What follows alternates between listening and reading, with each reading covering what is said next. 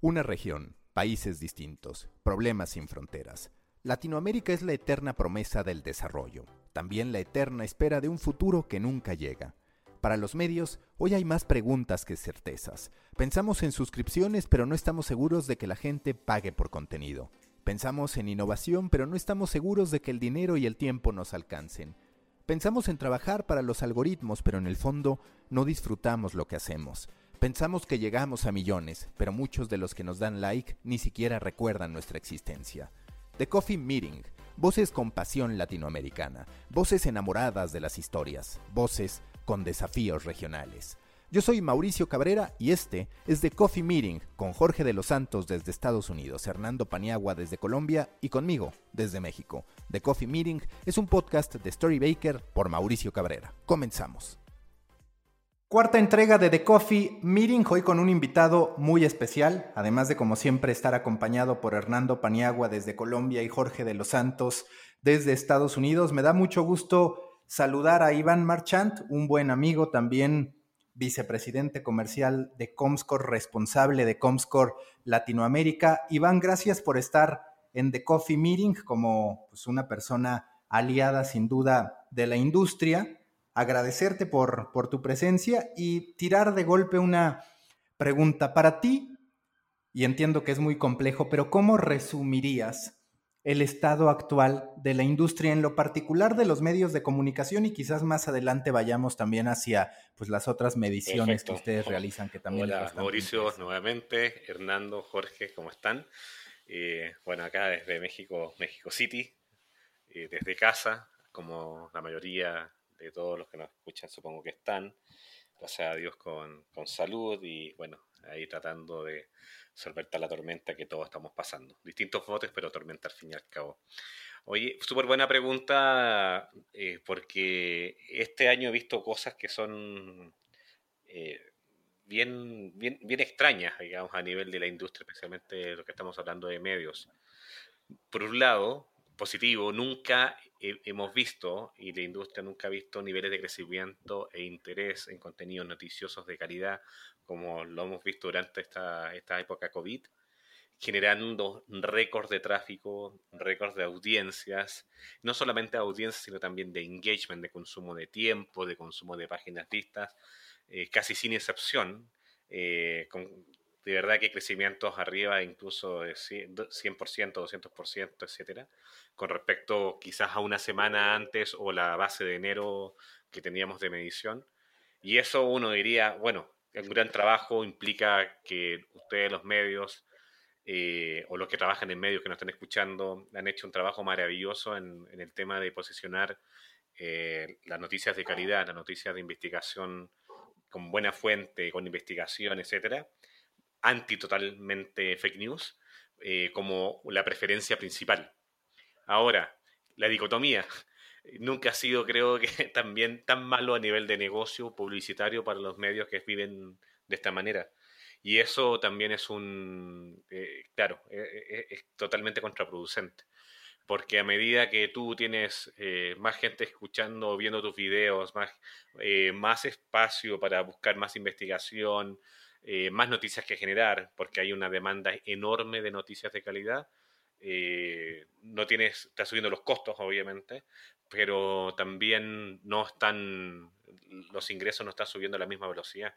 Y nunca he visto tantos medios golpeados como ahora. Eh, de grandes amigos, que yo llego en México trabajando 12 años, más Perú 5 años, más Chile 3, 4 años más, entonces, a nivel regional, grandes amigos que incluso han quedado sin trabajo han tenido que disminuir plantillas, etcétera. Entonces, por un lado, se celebra el éxito de la noticia de calidad, la noticia editorial, la noticia revisada, anti-fake news, y por otro lado, eh, es eh, casi, bueno, totalmente preocupante de cómo están los estados de los medios hoy día y cómo pueden subsistir con distintos modos de monetización, yo creo que hay que pensar mucho más allá de la típica publicidad, display, videíto, yo creo que hay que ir mucho más allá y replantearse la industria totalmente.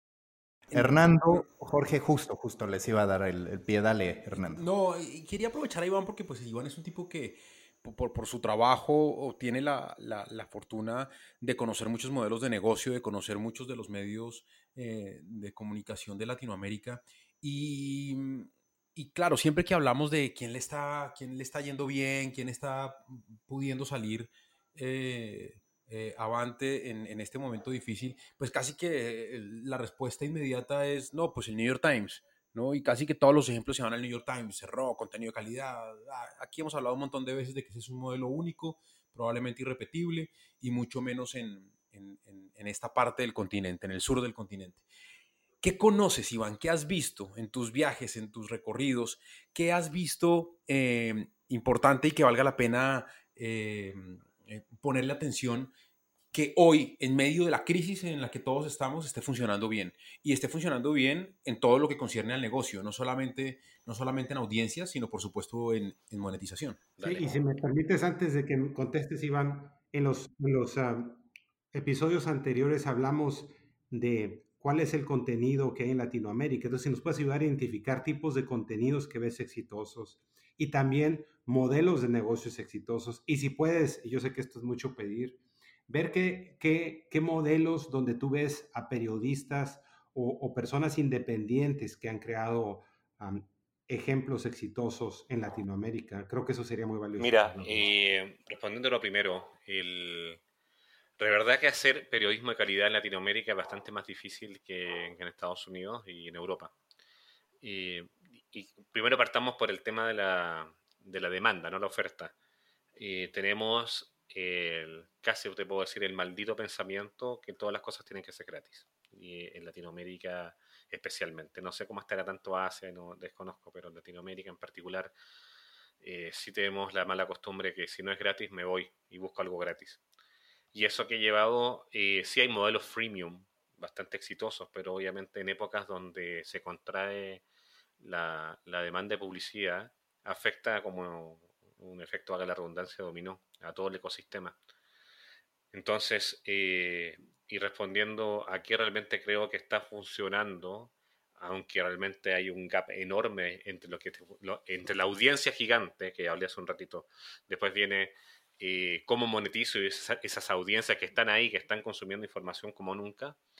E, ese gap enorme, eh, he visto, bueno, algunas ideas como, primero, eh, estar consciente de cómo la comunicación tiene que ser distinta.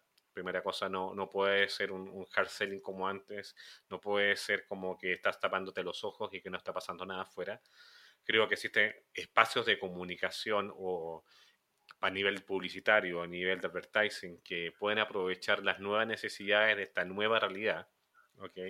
Y esta nueva realidad implica que también hay que convencer y hay que llegar con argumentos fuertes con los anunciantes y sus agencias de que las comunicaciones y las marcas no se pueden silenciar pueden cambiar la comunicación, pero se tienen que silenciar. Y hay un montón, un montón de oportunidades con anunciantes que quizás estaban muy callados antes que ahora pueden ser totalmente relevantes. Y pensemos simplemente con, con lo que hacemos en nuestra casa. Eh, ¿Cuánta gente? A ver, doy el ejemplo acá en México. De, eh, estuvo el Hot Sale, que la, digamos que es el evento de e-commerce, uno de los más grandes en, en México al año, que fue en mayo, junio, por ahí y apareció la demanda enorme de temas de eh, cómputo, por ejemplo, gente que estaba pensando hacer su home office con una mejor máquina o pensando que sus hijos tenían que tomar clases en la computadora, en la tablet. Eh, cuando ya empezó un poco ya el pavor de acumular bienes y bienes en la casa de papel higiénico, cosas que nos pasaron también en varios países. Ya después vino, oye, ¿qué, qué compras puedo hacer también para hacer más grata mi estadía en la casa? Y ahí vieron las, las, las compras que, buscan ayudar un poco a este proceso de acostumbramiento en el hogar. Eh, suben la venta de los helados, suben la venta de cosas de entretenimiento, los puzzles, eh, juegos de mesa, etcétera, ¿no? Eh, también cuando ya te diste cuenta que ibas un mes o dos meses en casa, cuántos quisieron arreglar su patio o una, nueva parrilla, cosa de también olvidarse un poco de todos los nervios y todo lo que pasa afuera ah, con las noticias negativas. Y esas son oportunidades que primero debemos tener datos para solventar esas comunicaciones con los anunciantes y las agencias que lo representan y, debemos tratar de impulsar conversaciones de valor contando historias que realmente me, me lleven a acostumbrarme a esta nueva realidad. Es el punto de vista, eh, es el punto de vista, digamos, de la demanda de las empresas a nivel de pauta. Ahora, a nivel de la oferta, creo que también hay tremendas oportunidades y cosas que he visto que han funcionado bien en Latinoamérica para algunos, es eh, pensar más en branding content. Si ya tenemos y esto puede ser branded content en social, aprovechando las cuentas sociales de los medios, o el branded content generado eh, con un video que a nivel creativo que se genere como medio, que cuente una historia y aproveche toda la audiencia que tiene el medio para llegar a los anunciantes, digamos, a los compradores de estos anunciantes. Pero, Iván, dígame. Perdona, perdona que te, que te interrumpa. Hemos hablado eh, varios tiempos los medios de comunicación de la importancia de hacer branded content y por supuesto que, que, ese es uno de los retos importantes que tenemos. Pero tal vez a, lo que iba mi pregunta más era si, si, si existe algún medio de comunicación eh, al que podamos mirar como ejemplo eh, de lo que esté haciendo en este momento en esos dos campos, en audiencia y en, y en monetización. Mm, Perfecto. Eso tal vez, eso tal vez se suma a, a, que de pronto hoy, mm, frente a lo que tú, tú decías al comienzo de tu respuesta, hoy, hoy está quizás tomando más relevancia mirar casos efectivos, no de audiencia, sino de monetización, toda vez que, que casi que todos estamos tranquilos con la audiencia que está llegando. Y lo difícil es convertirla en plata. Exactamente. Y obviamente, mira, está igual eh, contexto, ¿ah? o sea, creo que no hemos tenido una crisis como esta no sé cuántos años. Generalmente las crisis son de demanda. O sea, me refiero a que la crisis de demanda que, que la gente no quiere comprar algo, no puede comprar algo y, se produce igual, está disponible, tiene que bajar los precios, pero bueno, ahí por ahí se van arreglando las cosas. Pero estamos frente a, un, a una crisis de demanda y de oferta. o sea, incluso hasta lo que pueden vender, a veces no pueden vender porque están cerradas las cosas. Entonces tenemos una crisis doble. O sea, y esas crisis no se ven en todo el mundo. O sea, primero el contexto donde estamos parados hoy día es un contexto que no se ha visto quizás hace cuántos años, crisis de oferta y crisis de demanda. Ahora bien, eh, casos que, que, yo puedo compartir, que he visto, porque realmente no, no todos pues, me comparten, oye, me, estoy haciendo millonario, me estoy haciendo pobre. Generalmente casi todos más comparten los problemas más que las, digamos, las, que, que, lo, que, que, lo bueno, digamos, que los éxitos. Que no hace mucha falta que lo sepas, Iván. Se sabe que la mayoría se están haciendo pobres, ¿no? Claro, yo creo que, por eso digo que este, el, contexto es, eh, acá es, es avasallador.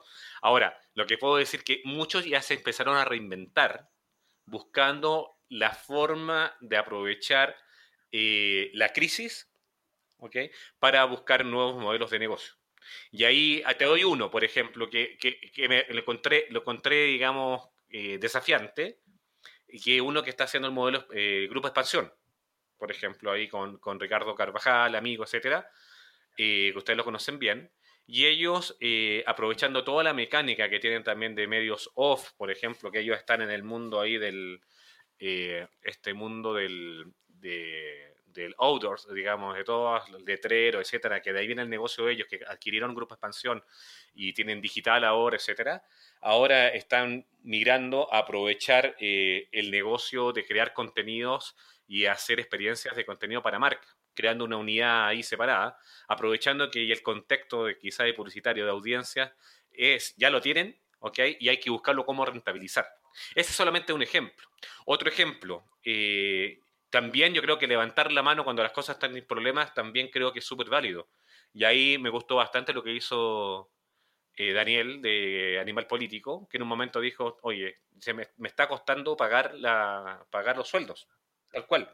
Y puso un tweet y todo, y es público, lo pueden ver, Daniel Moreno en este caso, eh, como director general, y puso un tweet. Entonces, y la gente que, que realmente es eh, lectora asidua, digamos, de Animal Político, dijo, oye, no sabía la situación, ok, ¿Dónde, hacemos el aporte? No son miles de dólares, pero ya pongo mi granito de arena. Y si ustedes ven en Twitter las conversaciones, un montón de gente también fue a cooperar porque cree que ahí hay contenido de calidad.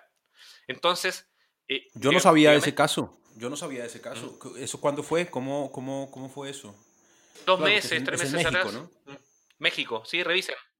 Revisen, revisen a Dil Moreno, eh, también cliente hace mucho tiempo, pasando los problemas que estamos todos conversando, pero levantó la mano. Entonces yo creo que también ahí, eh, ahí está el, el, juego que le hablaba hace un rato, que mucha gente espera que sea todo gratis, pero cuando se da cuenta que hay un valor, hay plumas, hay edición, hay video, hay todo un, hasta las herramientas, que obviamente que yo también soy ahí, ojalá fuera inversión, pero también soy gasto, digamos, de los medios, eh, que tienen que ser solventados. ¿Ok? Y tiene que funcionar los sueldos, editores, etcétera.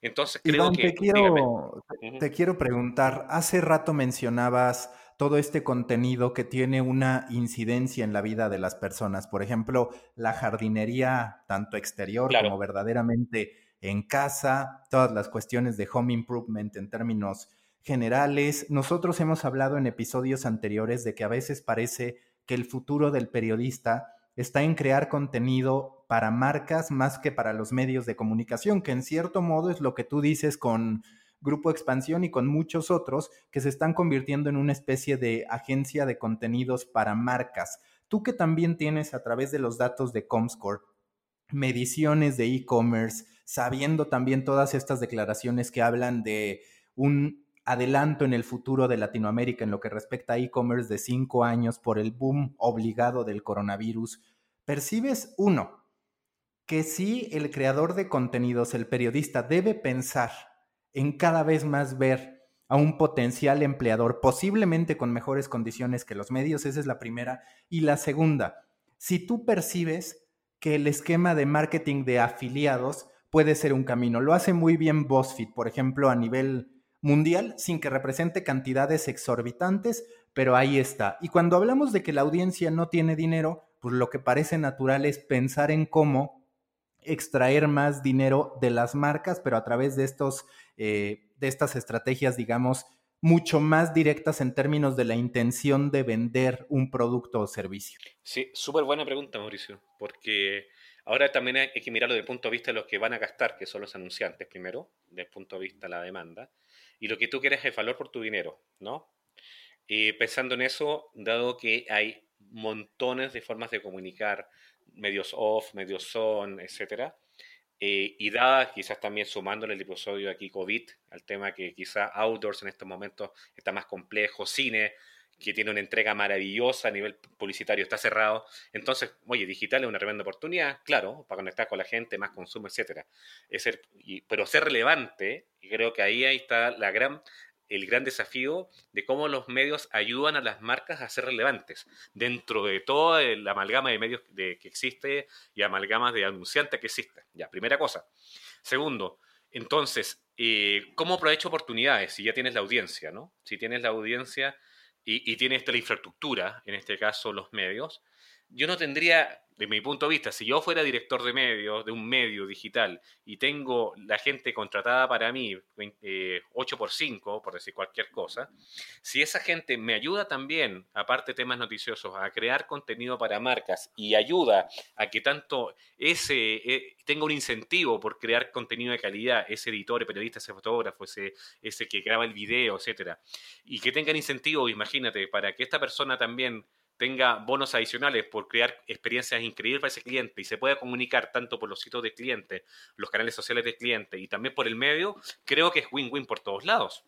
Entonces, yo no me cerraría al tema editorial noticioso solamente digamos, por un tema, por un tema como un toma totalmente como un cubo.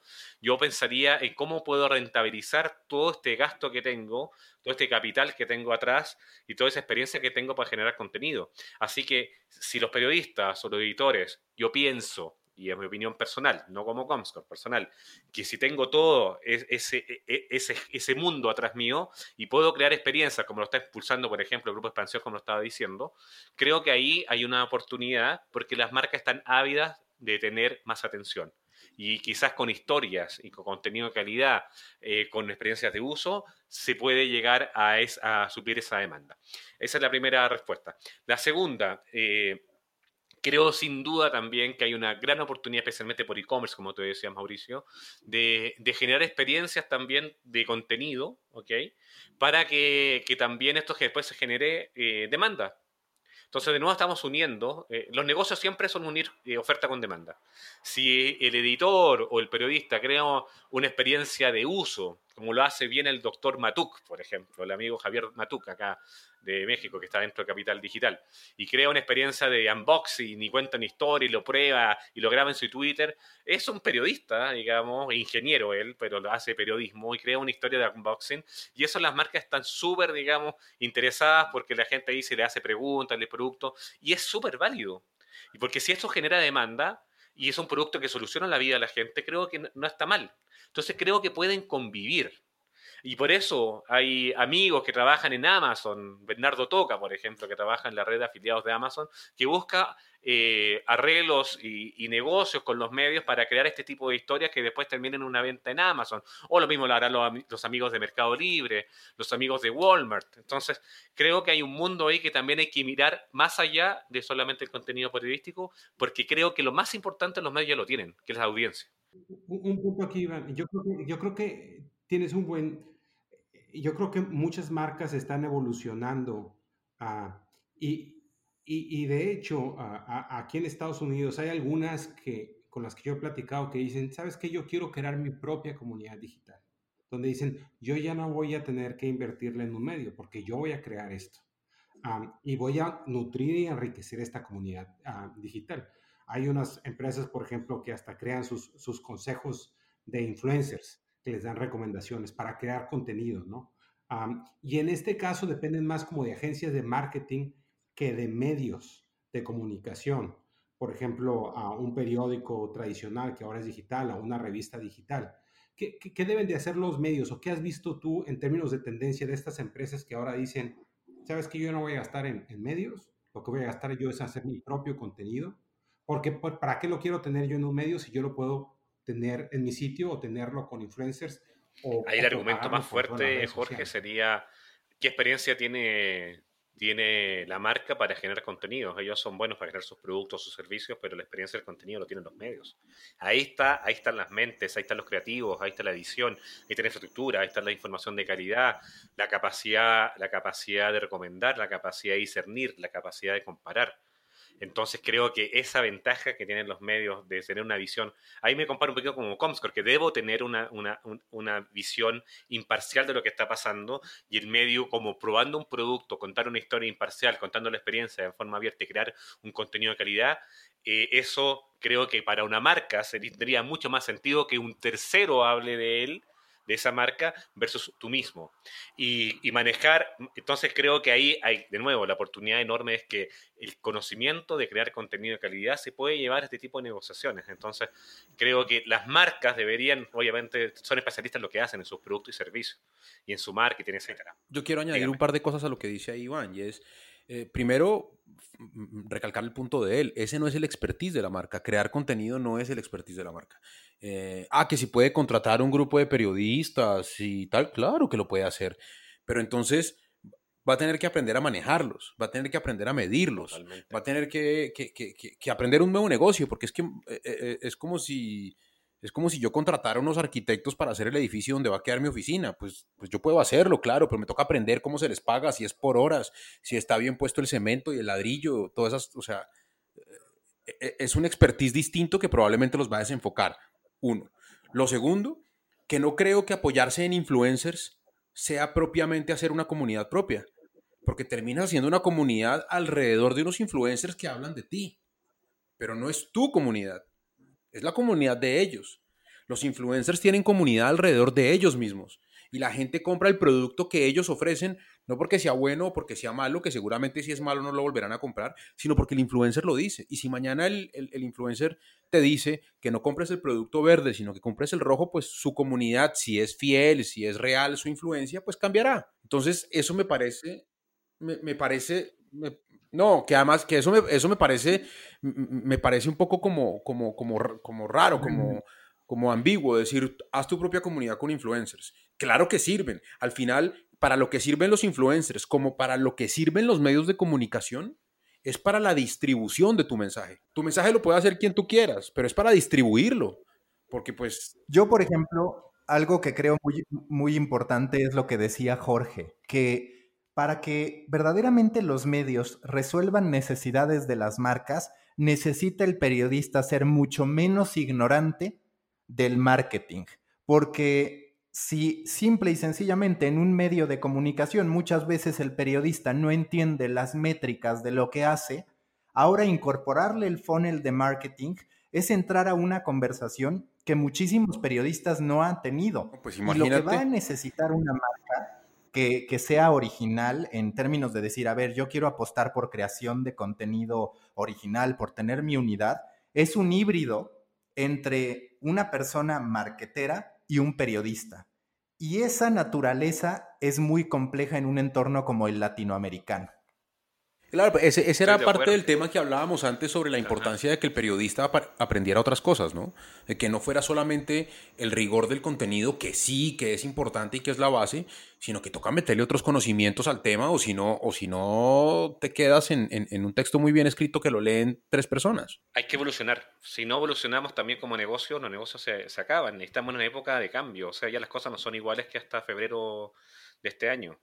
Y, si queremos tratar de aprovechar estas audiencias creadas, tratar de demostrar el valor del contenido, ya sabemos que las marcas no son expertas en crear contenido, entonces los medios, los periodistas son expertos en crear contenido, entonces creo que es algo que se puede aprender, como cuando uno aprende a andar en bicicleta. Entonces yo creo que no estamos tan preparados, correcto, estoy totalmente de acuerdo, pero deberíamos estar preparados y, y sin duda creo que hay una oportunidad de negocio ahí que puede ayudar a que muchos medios reboten donde están. Así que y que ese respecto, Iván, a ver, nada más déjame hacerle esta pregunta a Pani y le das.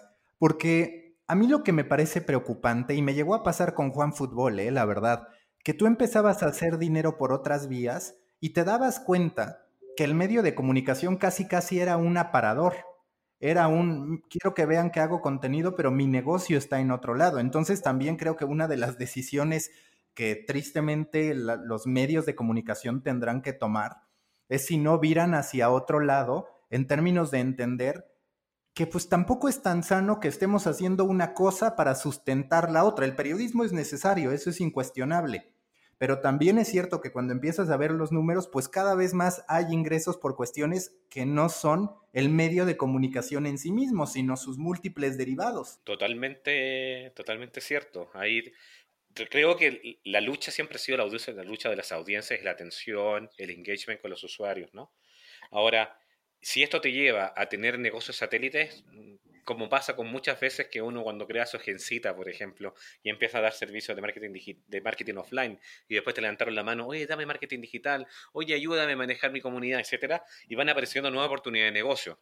El tema es que quizá el medio, por ser medio, digamos, y tantos años trabajando así, con tradicionales que se hayan pasado digital o digitales puros, eh, uno cree en el ADN del negocio, que claro, este es mi negocio, mi negocio, mi negocio, pero también si nos quedamos tan cerrados en el tema de no abrirse oportunidades nuevas en el tema de generación de contenido, creo que va a ser muy difícil subsistir, especialmente con una crisis de oferta y demanda como estamos hoy día.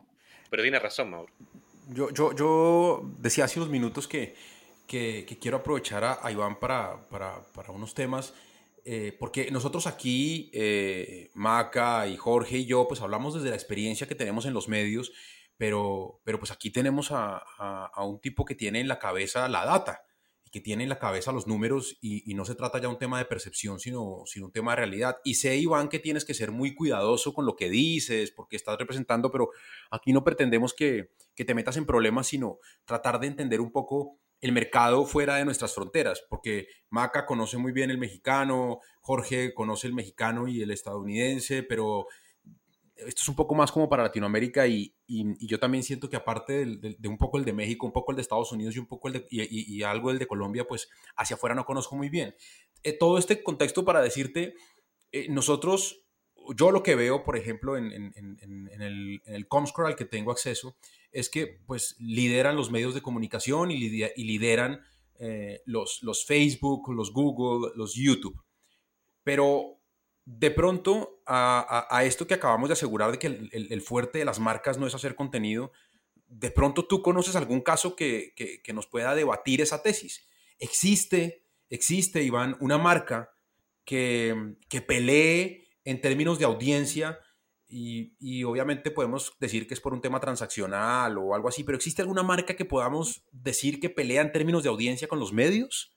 Que lo esté haciendo bien, no importa en qué país, no importa en qué lugar del mundo. Claro, claro, claro, claro.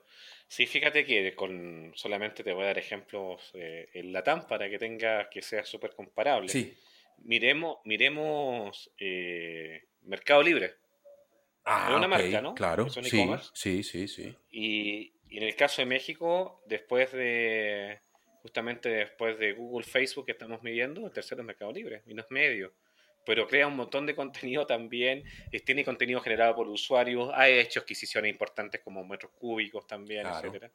Pero, pero es, un, e, es una fuente de audiencia enorme y obviamente ahí ellos también tienen su área de publicidad, porque también se dan cuenta que también ahí puede vender pauta que después se puede generar en nivel de conversión. Bueno, ese es un gran ejemplo. Ese es un gran ejemplo. Justo que, que, que debate todo lo que estábamos diciendo, claro, y debate todo lo que decíamos. O sea, si alguien ha sabido hacer eso de generar su propio contenido y probablemente tengan un montón de periodistas en su equipo, son ellos. Qué, bueno ese ejemplo, Iván. ¿Qué, otro? Uno, Amazon.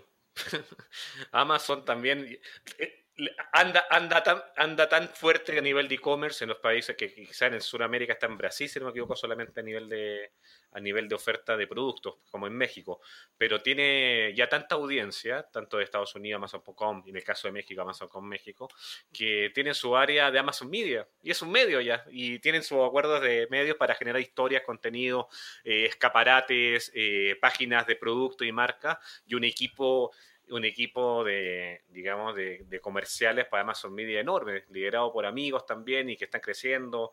Alguna gente se ha movido ahí de Google para allá, de Facebook para allá, entonces realmente es un player hiper importante y también busca cómo trabajar con, digamos, con, con los medios para, para, llevar gente justamente al e-commerce.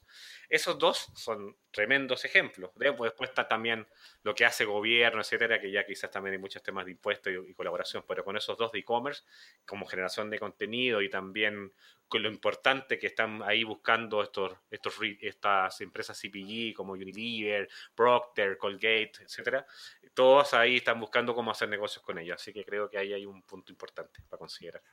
Iván, en el tema de, en el tema, perdón, Hernando, si quieres, si quieres dale y luego yo. Sí, es que es que es que es para ligar, es para ligar lo que lo que lo que decía Iván, porque nosotros también habíamos hablado aquí uno o dos capítulos antes en este mismo podcast de, la posibilidad que había para, para los periodistas de irse a emprender y de no necesitar una marca que los ampare, que, que existía la posibilidad de, que salieran y, y, hicieran su propia marca, ¿no?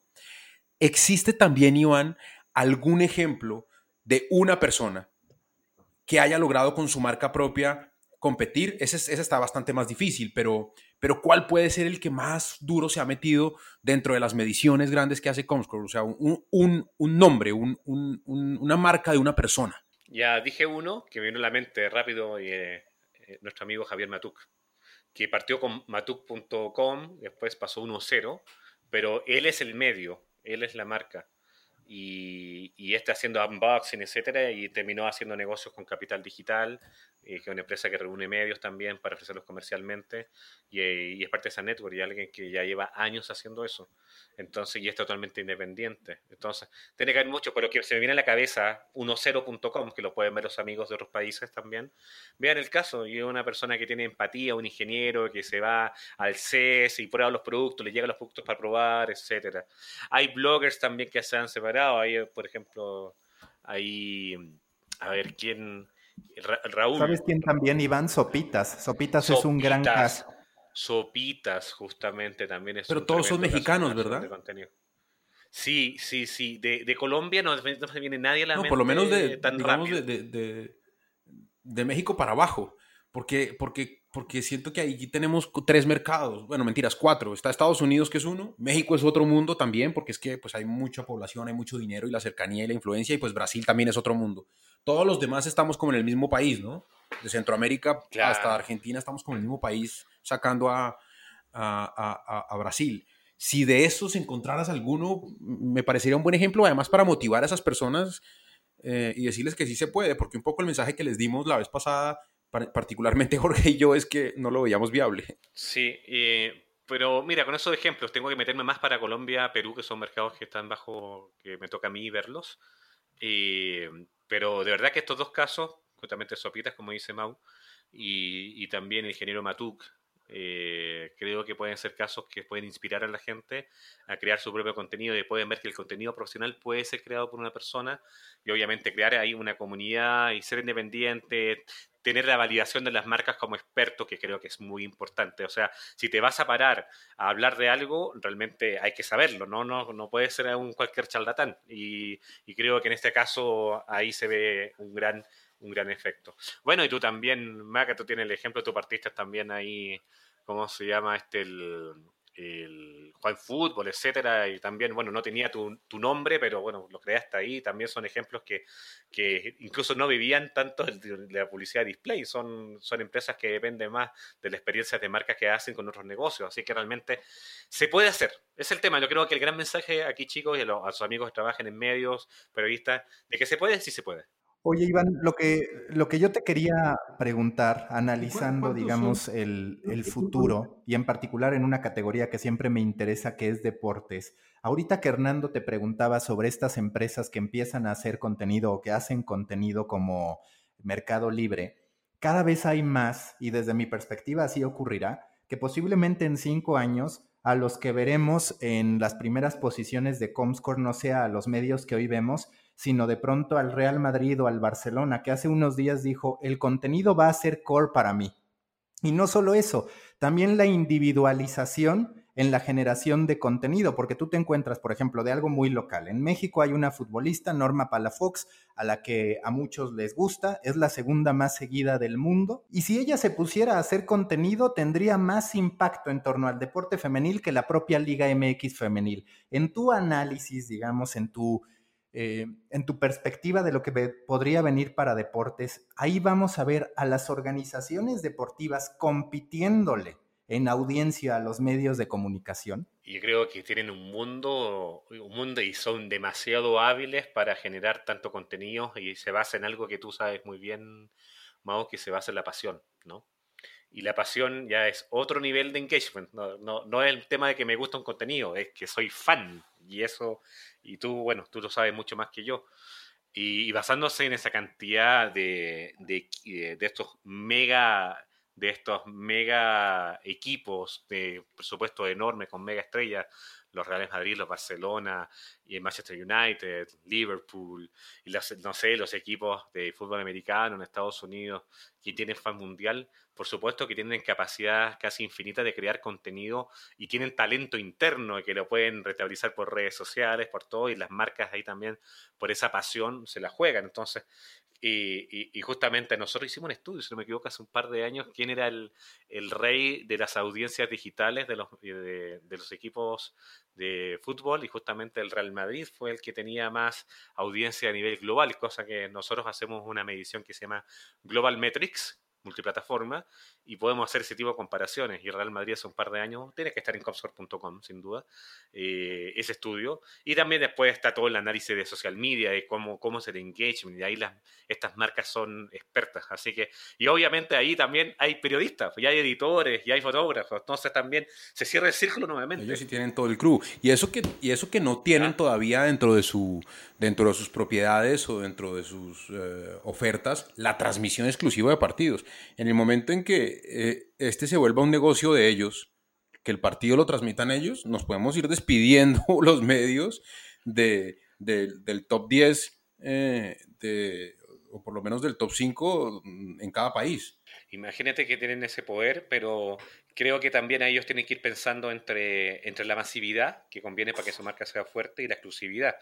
Hubo un ejemplo en México, ¿te acuerdas? Tú te puedes contar mejor que yo, Mau, pero hizo el equipo de acá de Guadalajara, Chivas, hizo Chivas TV eh, como, un, como un OTT para poder ver los partidos en forma exclusiva.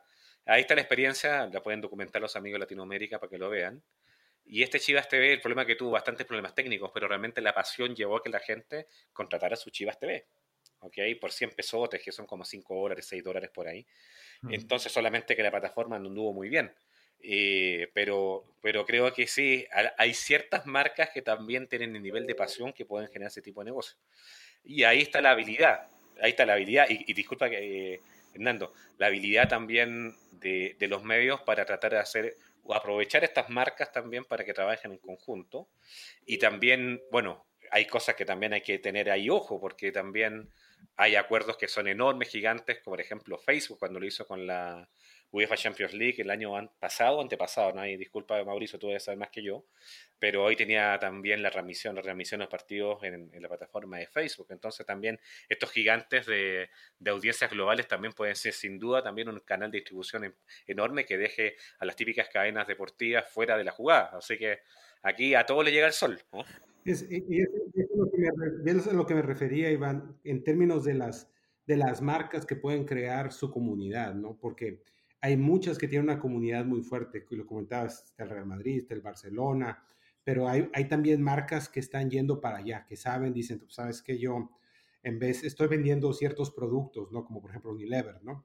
Entonces yo quiero crear experiencias y quiero crear comunidad en, alrededor de mis propios productos, ¿no? Entonces tú lo estás viendo, lo puedes ver de un, de, un, equipo deportivo, lo puedes ver también de un producto, de una marca, ¿no? Pero yo veo esta, esta tendencia donde, donde ciertas marcas se están haciendo tan fuertes que terminan siendo su propio canal de distribución, ¿no? Claro, el tema es que yo creo que hay, hay marcas y marcas. Las marcas que generan pasión creo que pueden estar un paso a generar su propio contenido sin ningún problema porque la pasión es otro nivel. El deporte, la religión, etcétera, es otro nivel, otro nivel de la política es otro nivel de conversación. Ustedes saben cuando discutimos en política en la casa o de fútbol o deporte o también de religión. Ahora, eh, no creo que cualquiera esté habilitado a nivel de proceso, de interés de la comunidad, de crear una comunidades alrededor de productos como por ejemplo se voy a comprar una sábana o se voy a comprar quizás cierto tipo de productos que realmente para mí es de uso diario una sopa. Entonces quizás hay capaz que sé que sí, capaz que no, ¿ah? aquí estoy diciendo ejemplos, pero técnicamente hay productos que son pasionales y productos que no creo que sean tan pasionales y ahí necesita la experiencia de los medios para crear contenido, para crear eh, nuevas fuentes de uso, ofertas, recomendadores, etcétera, microinfluencers, pero, pero creo que hay que ver la realidad de cada uno, de mi humilde opinión. Bueno, yo, yo quería eh, pasar ahí a otro tema con, con Iván y es, yo noto que mm, con, con este tema mm, del, de la pandemia, al menos lo que ha pasado en mi país y lo que hablamos la vez pasada que, que, estaba ocurriendo un poco en México y tal vez en Estados Unidos, era que los grandes beneficiados, entre comillas, en términos de tráfico y en términos de audiencias, son los medios tradicionales. Y, la explicación que dábamos o que calculábamos, que asumíamos, era que eh, como el consumo de noticias habitualmente no es un consumo voluntario, sino es un consumo... Eh, eh, ¿cómo decirlo?, no intencional, pues ahí se cuelan muchos medios y muchas marcas y muchas propiedades en, el lenguaje de Comscore que no son necesariamente tradicionales, pero cuando la gente tiene el interés por consumir de un tema, pues vuelve a los, a los productos en los que, que tienen su cabeza, a los que hacen parte del top of mind. Ese crecimiento que yo veo aquí, ese crecimiento que vemos en México de los medios tradicionales, eh, es una tendencia que se extiende al resto del continente, eh, Iván. Totalmente, totalmente. Es como back to the basic. Técnicamente, cuando uno, cuando tiene miedos, como el tema de una pandemia, enfermarte, etcétera, creo que la gente naturalmente va a la fuente de tráfico de calidad. Y eso habla muy bien de lo que han hecho ustedes a nivel de crear los medios, a nivel LATAM, porque ahí existe la confianza y ahí aflora, aflora esta capacidad de poder discernir dónde yo voy a consumir noticias, porque dónde yo creo que voy a cuidar mi salud, dónde yo creo que voy a, que voy a, ver estas noticias que realmente van a informar y para tener cuidado con mí, conmigo y para con mi familia. Y, y, ahí los medios tradicionales y los medios también noticiosos que sean también pure online eh, han salido bastante beneficiados, entendiendo el beneficio como un indicador de audiencia y crecimiento de consumo con niveles de páginas vistas que nunca hemos visto, como decía, niveles de audiencia que nunca hemos visto y niveles de tiempo que nunca hemos visto. En promedio Latinoamérica es arriba del 30%, por si acaso, que, son crecimientos para comparados con datos de enero a marzo, abril, mayo, y la mayoría tuvieron picos en abril y ya se estabilizaron un poquito en, en, en mayo, junio, pero, pero la base instalada se mantuvo. O sea, eh, no solamente se ganó y volvió a la normalidad, sino que sigan arriba los consumos.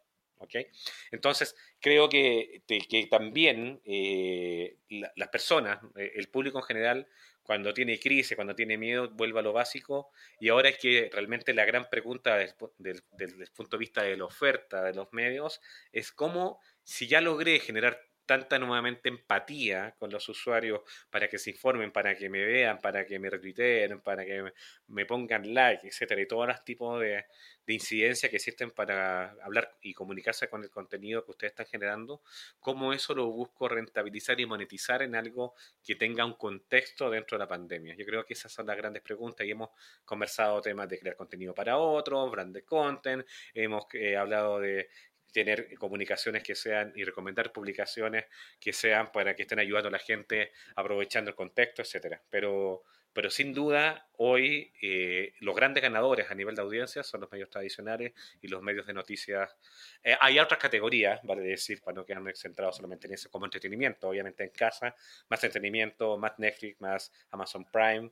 Eh, muchos de sitios financieros también, vale la pena decirlo.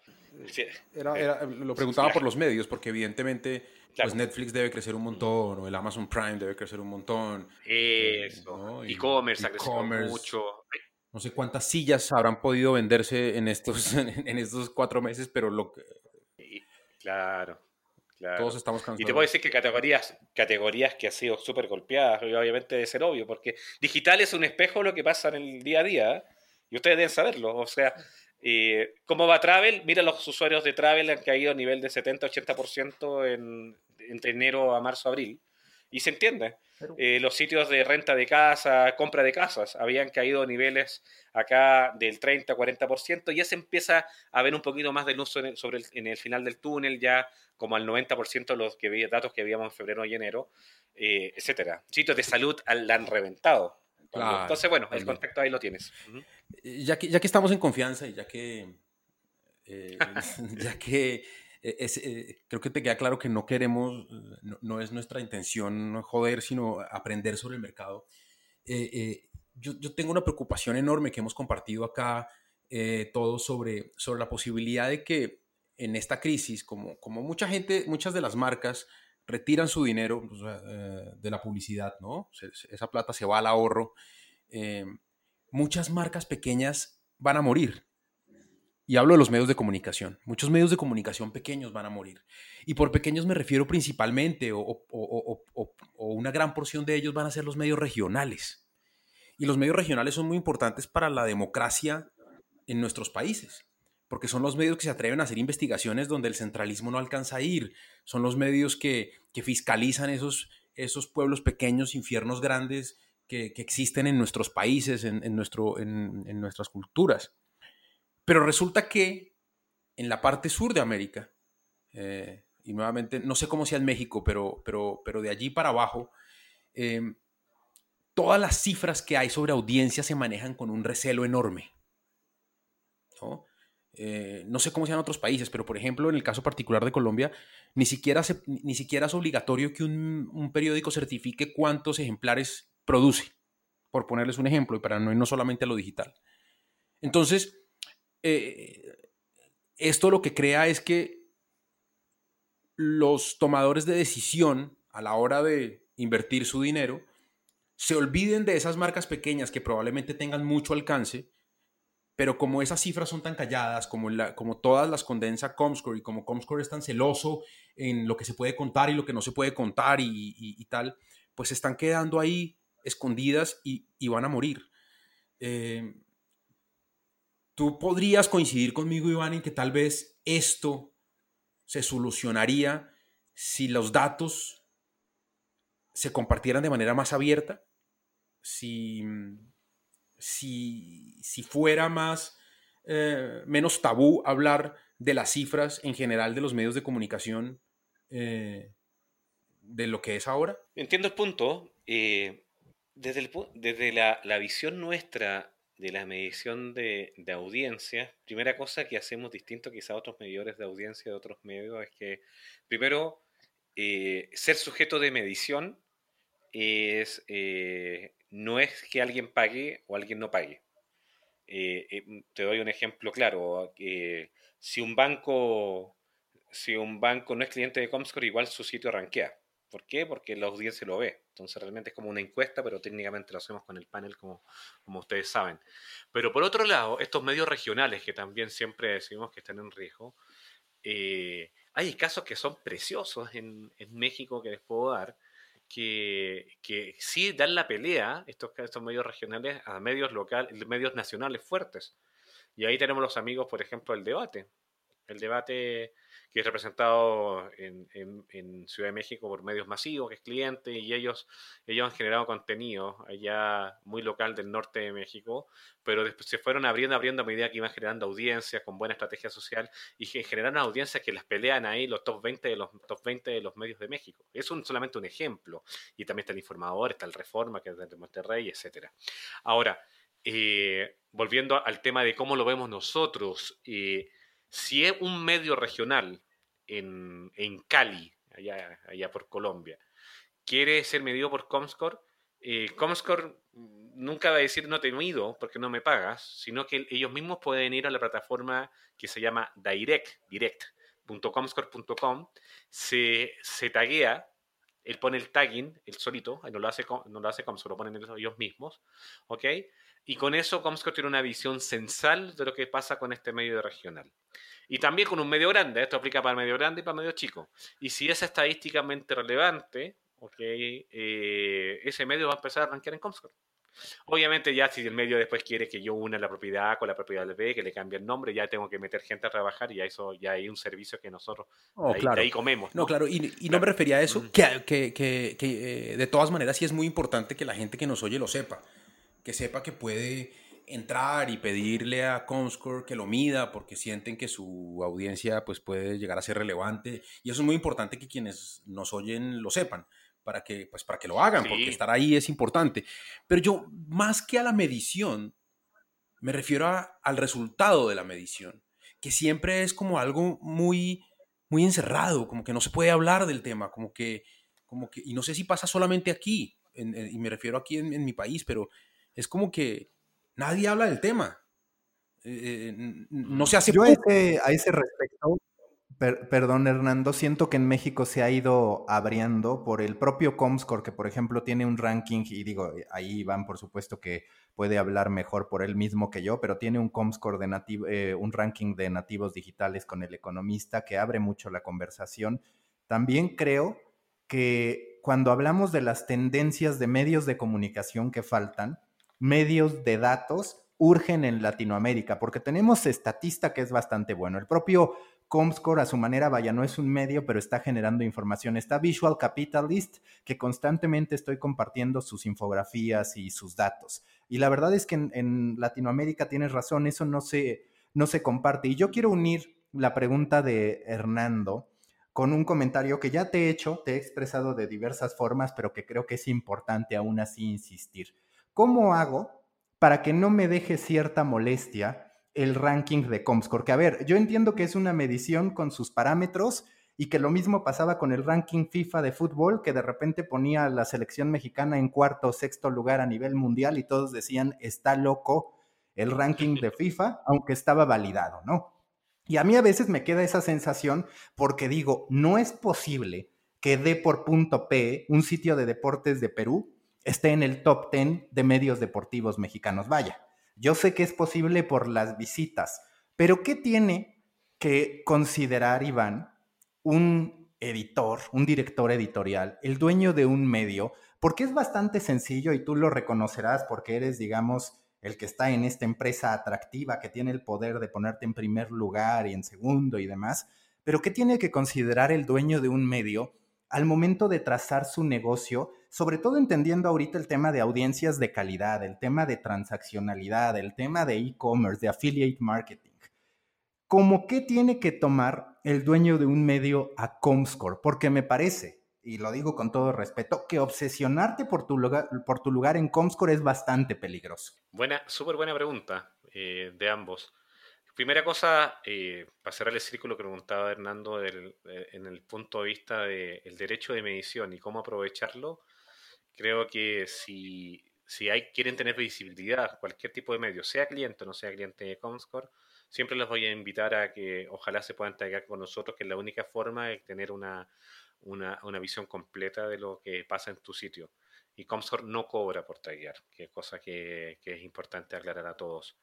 Lo el soporte, obviamente, si a alguien le damos soporte, sería ahí vivimos, pero por taguear, cualquier medio en el mundo puede taguear y solamente acuérdense que es direct.comscore.com y ya pueden procesar el tagging. Y el tagging va a ir no solamente en el sitio, también en la aplicación, en los videos, etc.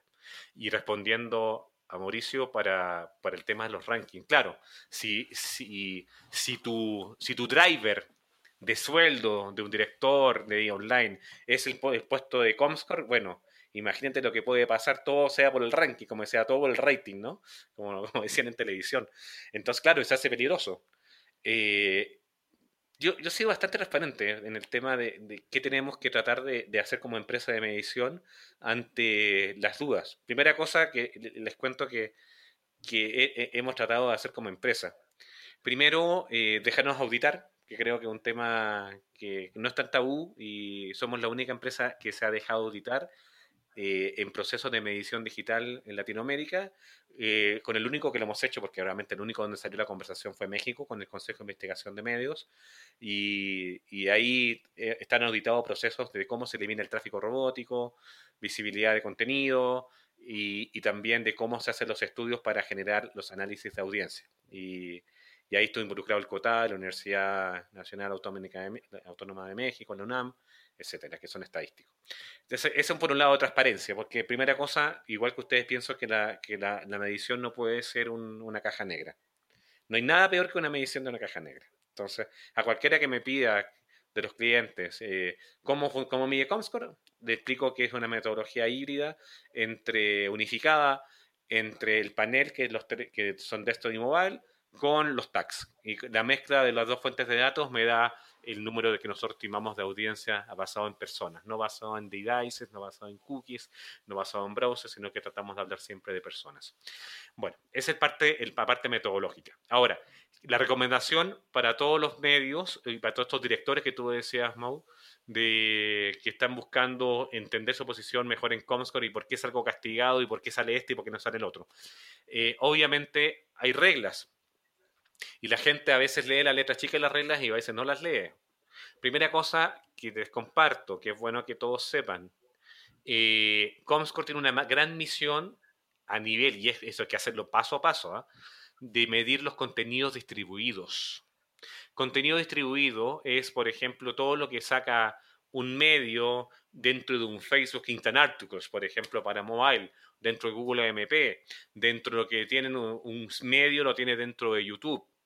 Y Comscore tiene la gran misión de que como ese medio es dueño de ese contenido, que tiene que tener una metodología para tomar esa audiencia y desduplicarla con la audiencia que tiene con los sitios propios, su aplicación propia, etc.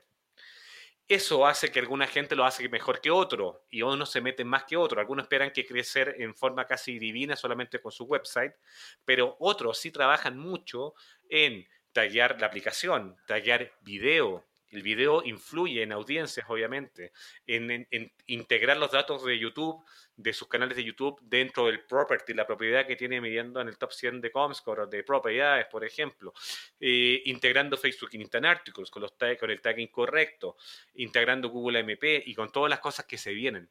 Entonces, nosotros en Comscore creemos que el dueño del contenido tiene que ser acreditado del consumo de su contenido, esté donde esté.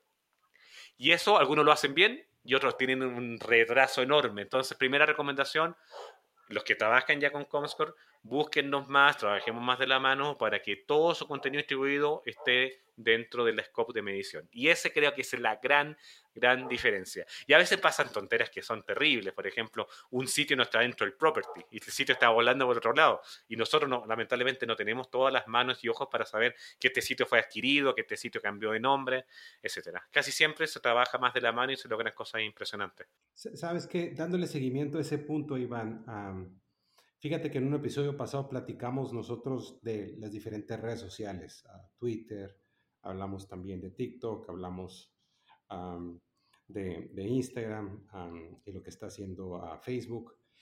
¿Cómo has visto tú ahora las fuentes de tráfico? Porque supongo que esto lo tienes muy bien mapeado, ¿no? Las fuentes de tráfico en Latinoamérica. ¿Y, qué está pasando ahora? Si hubo algún cambio ahora durante esta temporada del, coronavirus. Ah, ¿Depende más la gente de redes sociales o ya es más orgánico y van directo? Obviamente hay mucha gente que casi su red social es su sistema operativo y vive adentro, ¿no? Hemos visto crecimientos de Twitter de audiencia de 30% en, a nivel global, eh, a nivel de usuario. Entonces, sí, redes sociales es un canal de comunicación que puede derivar tráfico al sitio, digamos, o a su aplicación, pero también la gente utiliza casi como si fuera un sistema operativo en sí mismo, de leer la noticia ahí mismo, en, la misma red social. Entonces, eh, sí hay que considerar que para muchos medios el tráfico que viene como fuente de tráfico de redes sociales es, es básico, básico, básico, básico, básico. Y ahí obviamente la recomendación, como decía hace un rato, eh, Jorge, que eh, si eso quiere que se represente dentro de los rankings nuestros, tiene que haber una comunicación expedita con, expedita con nosotros, con nuestra gente de atención al cliente, para que podamos identificar ese tráfico y juntárselo a este property. Pero eh, sin duda, redes sociales ha sido fundamental. Y de ahí salen cosas que son importantes. Yo sé que Google, por ejemplo, trabaja mucho con los medios, temas de monetización, charlas, etcétera, para que realmente haya una recompensa también por lo que se crea eh, a nivel de contenido con Google MP, etcétera. Facebook también hizo una iniciativa que encuentro que es bastante novedosa de dar un aporte económico con algunos medios en Latinoamérica para apoyar el sistema de crecimiento de, de calidad. Yo sé que estos son como free enemy muchas veces porque eh, uno no sabía si trabajar con ellos o no trabajar con ellos, pero creo que eh, estos grandes players también están mirando cómo pueden hacer más por el ecosistema de calidad. Así que creo que estamos hablando de de la misma cosa. Iván, ahorita que hablabas sobre las redes sociales y demás, muchas veces se ve a Comscore como una plataforma que mide solamente las visitas al sitio. Ahorita ya explicas que no. Ha ido creciendo también mucho la competencia, pues para todos. Eso es algo que yo muchas veces he pensado, ojalá pudiéramos estar más tiempo tranquilos con lo que tenemos sin estarnos buscando comer la rebanada de pastel de otro, pero es incuestionable que vivimos ante una competencia voraz y que hablando de, por ejemplo, medición de impacto en redes sociales, hay cualquier cantidad de plataformas. ¿Cómo ustedes buscan posicionarse para en verdad ser, digamos, la plataforma número uno, que me parece que lo son? Vaya, a la fecha no hay una medición más mencionada que la del impacto, la de las visitas al sitio, y ahí ustedes tienen hasta cierto punto un monopolio. Pero ¿cómo se están preparando en las otras vías para garantizar la mejor medición? Súper buena pregunta. Eh, y gracias por ello, porque a veces hasta se me olvida nombrarlo. Primero, primero hay que ser humilde. Eh, gracias a Dios sí hemos creado un ecosistema en Latinoamérica bastante fuerte, con quejas y todo, y cosas por mejorar, y lo tengo súper claro, pero creo que en este mundo para transaccionar necesitamos confianza. Y dentro de la mejor metodología que existan, creo que estamos trabajando con, con las mejores metodologías que hay. ¿okay? Y siendo un ente third party eh, que une la oferta de, digamos, de audiencias con la compra de audiencia, en este caso agencias y anunciantes. Ahora, sí, el mercado se mueve para un lado y para otro y no hay nada más loco que digital, ¿no? Con, con todos los cambios que hay a cada rato. Entonces, dentro de esta humildad y saber que nosotros no podemos inventar todo y no podemos saber todo, hemos unido fuerzas con varias empresas para lograr una visión más allá dentro de los eh, aportes que hemos logrado, y de hecho tú lo sabes ahí, Mauta, que hemos aportado con, infografía, etcétera, una empresa que trabaja con nosotros, Shareably, que fue creada por una ex Comscore en Estados Unidos, Tanya Yuki, con la cual nosotros representamos a nivel global y ellos hacen la medición de las audiencias y el engagement de la audiencia de las redes sociales de todo, de cualquier tipo de canal, sea medio, anunciante, etcétera. Y con eso entendemos esa parte que la teníamos ciega.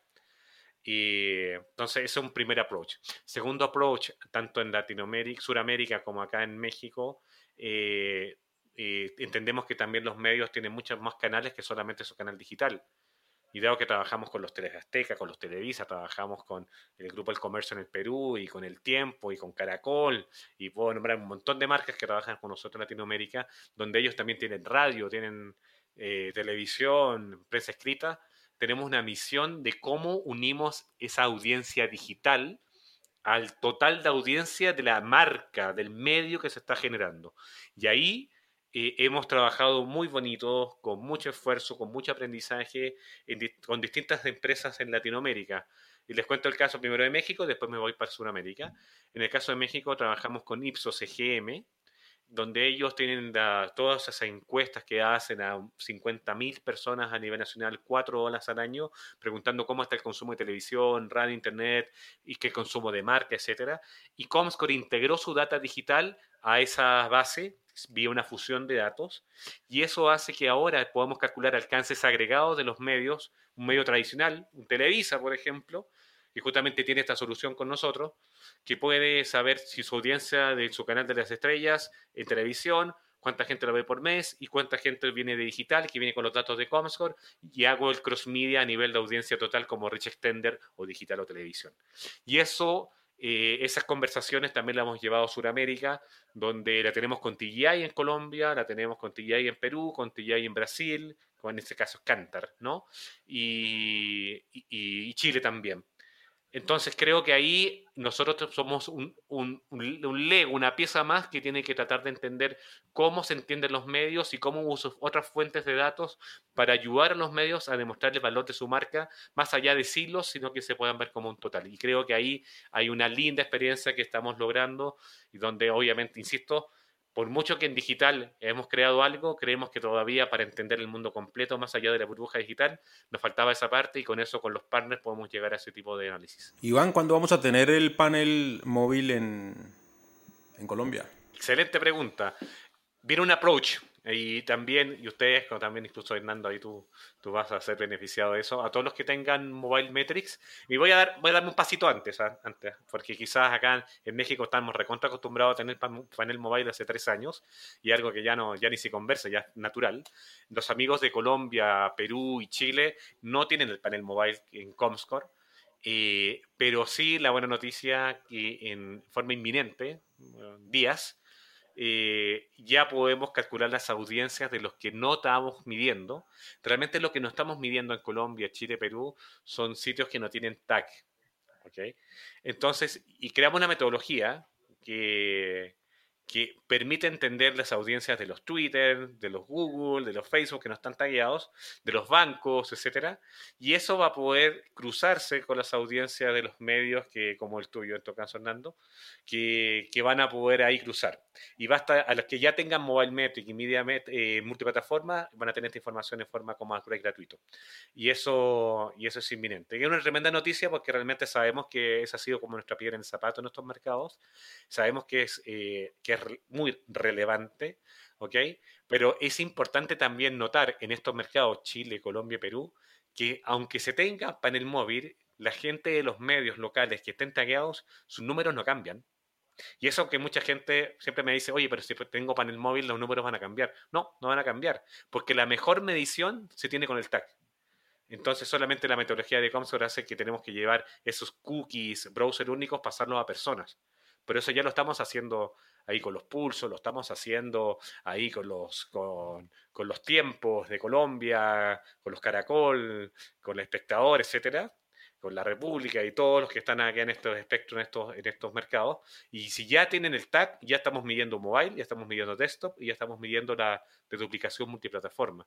Entonces, Incluso ahí estamos tratando de ayudar a las radios, por ejemplo, que ya están tagueadas en Colombia, para que tengan una medición cross-media, como lo estaba comentando hace un rato, entre audiencia de radio y audiencia multiplataforma, móvil desktop, con estos números. Así que buena noticia porque tenemos un, teníamos una parte oscura que resolvemos con la metodología nueva y sí, insisto, el mensaje es muy importante. A los que ya están tagueados, sus números con un panel o sin panel van a ser igual, porque técnicamente la mejor medición es la híbrida entre el panel y, la, y el tag. Oye, Van, una pregunta en términos de, tu experiencia trabajando con medios tradicionales de comunicación, periódicos, por ejemplo. como tú, tú, tú, analizas toda la audiencia, tanto la digital como no la digital, ya, y también incluye aquí, por ejemplo, radio y, a televisión. ¿Cómo has visto la evolución hacia digital en los, en, en los, en términos de, de, la audiencia de los, de los medios tradicionales? ¿Es un 10% digital, 30%, 40, 50, 60%? ¿Está, ¿Se está acelerando esa evolución? Ah, ¿Tienen más tráfico digital o todavía se apoyan mucho del tráfico tradicional como radio, como televisión, como impresiones de periódico? ¿Qué, has visto en términos de evolución? Perfecto, súper buena pregunta también. A ver, te voy a nombrar algunos casos y algunas cosas que me he estudiado dentro de estas plataformas de fusión de datos que hemos hecho con EGM, con TI en Latinoamérica. Y generalmente el negocio principal es mucho más fuerte, o sea, si naciste como off, ese negocio es mucho más fuerte que en digital porque todo era off. ¿Ok? pero en algunos casos, en algunos casos ya cuando el área digital eh, es una fuerte forma de distribución de contenidos, ha superado incluso las audiencias de off. Y ahí está el caso de los periódicos. Generalmente los periódicos en general, el nivel de audiencia que tienen en digital es varias veces más grande que el, tiraje que tienen en, papel. Eh, otra cosa es distinta que pasa con la televisión abierta. Los alcances de televisión abierta de los canales que son nacionales son enormes, enormes, enormes.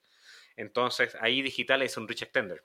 Entonces digital le da le da una crecida importante a nivel de audiencias, pero cuando uno deduplica hace la duplicación entre audiencia digital con televisión, vemos mucho índice de duplicidad de gente que está buscando contenidos digitales sobre lo que está viendo en televisión abierta o de paga, y, el reach extender no es tan alto. Hay, hay una suma de engagement, ojalá que me, deje, entender, porque gente que está viendo la televisión tanto tiempo y le suma el, el consumo de contenidos de este medio digital sobre el mismo contenido que está viendo en televisión, realmente tenemos un usuario que en vez de, en vez de solamente estar midiendo 3 minutos o 10 minutos de televisión, se le suman los 10 minutos más de internet y es un usuario que se enganchó 20 minutos cross media. Y es el tipo de medición que estamos haciendo. Dígame. Por eso, por eso, hay gente que tiene, que tiene mucho tiempo, tiene horas de más cuando lo estás midiendo, ¿no? Porque dicen, ¿cómo puede ser? Porque se extrapolan y es el mismo tiempo. Claro, a veces también hay, hay, que uno está usando el mismo contenido digital mientras está viendo la tele, que, es paralelismo, digamos, pero también hay acciones que uno puede quizás terminar de ver la teleserie, por ejemplo, en su dispositivo móvil porque la señora está viendo otro programa o lo que sea, o viendo el partido en el, después lo vio en la televisión. Entonces, es la misión de las empresas de medición es tratar de entender cómo estos consumos cross media ayudan a este generador de contenidos cross media a calcular su audiencia total y a demostrar su engagement por usuario total. Y, eso está impresionante y ahí estamos tratando de meter mucho esfuerzo para aprender nuevas asociaciones con nuevos partners, etcétera, porque creo que los medios ahí tienen una gran oportunidad de mostrar su valor, porque estamos hablando de que son audiencias que muchas veces pueden estar ahí podrían ser separadas. Si tengo forma de contenido distintos entre mi, medio, mi revista, mi periódico, mi radio, mi televisión con digital, pero a veces, a veces puede ser la misma gente, un, un, gran parte de la misma gente compartiendo experiencias en vía on y off. Pero es una historia muy importante para contar a los anunciantes que pueden ser enormes historias para generar negocios de generación de contenido Claro, y ahí puedes crear. Algo más, Iván, que te voy a decir. Y es que en, los grandes grupos de medios, o en los, medios grandes que tienen expresión, o sea, que su expresión, off, que su expresión online es un resultado de la transformación digital y no es el origen, eh, siempre ha sido muy difícil encontrar la forma de medir el verdadero beneficio de la expresión offline frente, perdón, de la expresión online frente a la offline. Porque la plata viene por el por el offline, ¿cierto? Porque en, nuestro mercado los ingresos de online todavía son muy bajitos y la plata viene por el offline. Y no tenemos cómo comprobar que todo lo que gastas, todo lo que inviertes, todo lo que haces en Internet, de verdad te está trayendo plata al offline. Si, si encuentras esa fórmula, que es muy difícil de encontrar, porque ese es un traqueo muy complicado, pues vas a poder salvar muchas áreas digitales de medios tradicionales. Totalmente, totalmente. Quizás algunas veces si tú ves solamente tu área digital como, como, un costo y no ves que la cantidad de experiencia que puede generar al unir tus, tus alcances entre tu medio tradicional y tu medio digital, estás perdiendo la capacidad de contar una historia poderosísima a nivel cross media. Y suponte que no lo veas como un costo, suponte que tienes una cabeza que cree en eso, que lo siente como una inversión, que lo siente como un apoyo, pero lo que es una realidad es que no lo puedes medir No existe manera de medir. Y, ahí tenemos la misión con empresas como nosotros. Por eso estamos partiendo con estas conversaciones de que inicialmente, les cuento, eh, no quiero ser aburrido a nivel metodológico, pero para tratar de hacer cross media hay dos caminos. Un camino es la fusión de datos, que es donde tienes una fuente de datos de medición tradicional y la juntas con la medición de datos digital vía, vía clúster de semejanza entre los dos mundos y de duplicando universo, etcétera, y así llegamos a la fusión de datos que tenemos con EGM en Ipsos acá en México y con TGI en Colombia, Perú, Chile, etcétera, Brasil. Eh, pero otro camino se llama los single source panels, los paneles de única fuente, si la puedo traducir así, y que son carísimos y realmente casi nadie lo puede tener porque son carísimos de armar y de mantener. Entonces, al menos las empresas de medición tenemos que invertir y buscar partnerships que nos generen el valor necesario para que los medios puedan contar este tipo de historias. Lo bueno que nosotros nos dimos cuenta que no lo podíamos hacer solo. La medición de cross media es un juego de equipo, creo simplemente eso, con los medios que se están midiendo de otra manera. Juntamos las bases, vemos los puntos en común, hacemos las fusiones de datos y ya tenemos historias que contar. Así que lo bueno que estamos avanzando en eso y creo que va a ser un gran aporte a nivel de negociaciones con los anunciantes y agencias del tiempo. Iván, pues muchísimas gracias. Estamos llegando al final, Hernando, ¿algo último que quieras comentar o preguntar? No, solamente que estoy esperando con ansias el panel móvil, eh, que, que, que, que, Comscore tiene un reto pues por delante enorme, que ya se lo dijiste que es eh, seguir convirtiéndose o, seguir consolidándose como, como un, un, recurso necesario, no para un medio, sino para la masa de medios, para el grupo de medios. Eh, y, trabajar en esa clase de innovaciones para poder mejorar la medición es supremamente necesario. Jorge, algo que quieras comentar, muchas gracias. Y yo, yo creo que, Iván, ah, felicidades también por lo que están haciendo. Y, yo creo que para los, para los medios en Latinoamérica, lo más valioso va a ser ah, poder integrar todo lo que tienes offline con lo que tienes online y en todos los diferentes, todas las diferentes mecanismos de distribución que tengas, ¿no? De tu, de tu medio, ¿no? A final de cuentas, la, la, mejor forma que lo puedas hacer, la más eficiente, la más efectiva, la más barata y que se lo puedas comunicar a, a tus clientes. Yo creo que esa, esa sería el valor que le puedes dar a, la comunidad aquí en Latinoamérica. Felicidades. Iván, yo la última pregunta sería, ¿le falta Comscore para que sus metodologías sean claras? No, no en que la metodología sea clara, sino en que la gente lo comprenda. Yo te voy a decir como usuario, como analista de medios, a veces pienso, y creo que es un mal de muchísimos eh, jugadores en, esta, en este tema, que no está la información necesaria o tal vez no está, como tú dices, tan explícita. ¿Consideras haciendo un autoanálisis que tal vez a Comscore le ha fallado la parte de marketing en términos de acentuar todo esto que tú nos dijiste, en términos de hacernos entender cómo está trabajando en las otras vías e incluso en todo este tema de las metodologías, porque muchas veces vemos el screen o el ranking en los medios publicados, pero no necesariamente ni el que lo está viendo, que puede ser un especialista, lo entiende, ni mucho menos la audiencia.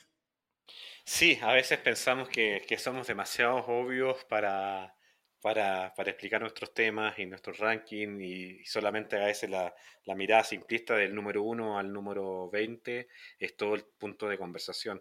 Y hemos trabajado mucho y con mucho valor y, tú, bueno, tú conoces ahí a nuestro director de marketing regional, Rodrigo, y, y, con pocas manos, porque también que a veces piensa que Comscore somos como 500 personas en la TAM y Comscore lo movemos 40 personas en toda la región, incluyendo Brasil, México, Chile, Argentina, Colombia, Perú.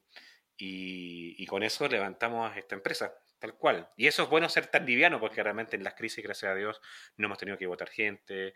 De hecho, hasta pudimos ayudar un poco a la gente para trabajar en casa, con, mejorando un poco con un bono para tener mejor internet, etcétera. Te doy como ejemplo, ¿no? Ser liviano creo que tiene una ventaja. Ahora, volviendo a la pregunta, y, eh, creo que hemos estado buscando más formas de comunicar más abierto, de, de, que sea que no sea considerado un tabú la medición, como me decían hace un rato, creo que en eso seguimos trabajando. Hemos tratado de acercar más al contenido, usar más la página web de Comscore para aclarar cosas. Yo grabando videos que están disponibles hasta en YouTube ahí, hablando de cómo son las metodologías de medición, las recomendaciones que sea más fácil. Hoy día me di cuenta que un cliente me estaba pidiendo algo y yo decía, para mí es obvio, pero en ningún lugar del sitio web explica cómo funciona esta cosa. Y le dije, oye, Rodrigo, hagamos un FAQ de de sobre esta cosa, esta cosa que es evidente para nosotros, pero para los clientes no es evidente. Entonces muchas veces sí, reconozco que a veces no pensamos mucho en el usuario y también, por otro lado, el usuario eh, piensa que solamente con el, que hay que quedarse con el ranking.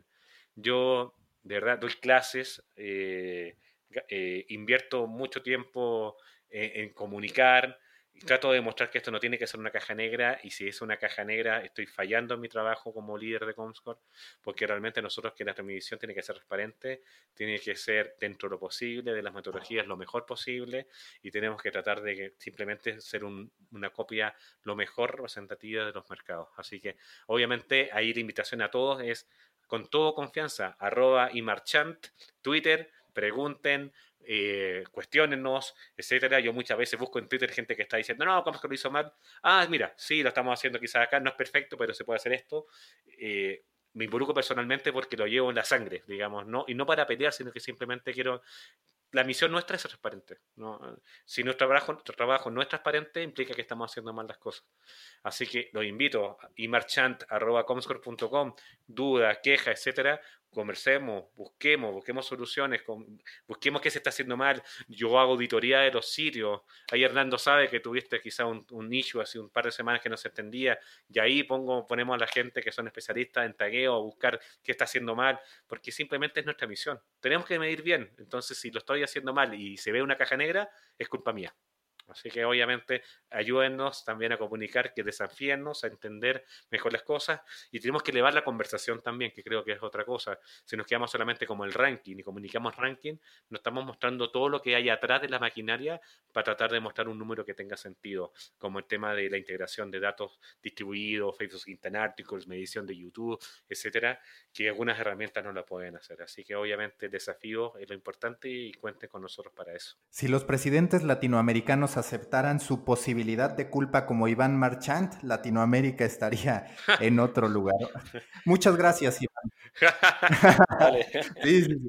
Iván es amigo de todos, acepta culpa. Eh, vaya, vaya, un, jefe extraordinario. No, muchas gracias, Iván. Eh, seguimos en contacto. La mejor de las suertes para Comscore y a la gente recordarle que agradecemos mucho que comparta en stories y a través de las redes sociales si es que está escuchando este programa. Nosotros nos escuchamos en la próxima reunión. Hasta el próximo The Coffee Meeting. Gracias. Un abrazo a todos. Chao. Aquí termina The Coffee Meeting Voces latinoamericanas de una industria en vías de desarrollo. Escucha la próxima semana un nuevo episodio en el que a miles de kilómetros de distancia pero unidos por desafíos regionales, compartiremos contigo el amor por las historias, el compromiso por hacer un próspero negocio y el optimismo de una región que siempre promete estar a las puertas de un brillante futuro. The Coffee Meeting es presentado por Story Baker con la conducción de Jorge de los Santos desde Estados Unidos, Hernando Paniagua desde Colombia y conmigo, Mauricio Cabrera, desde México. Hasta la próxima reunión.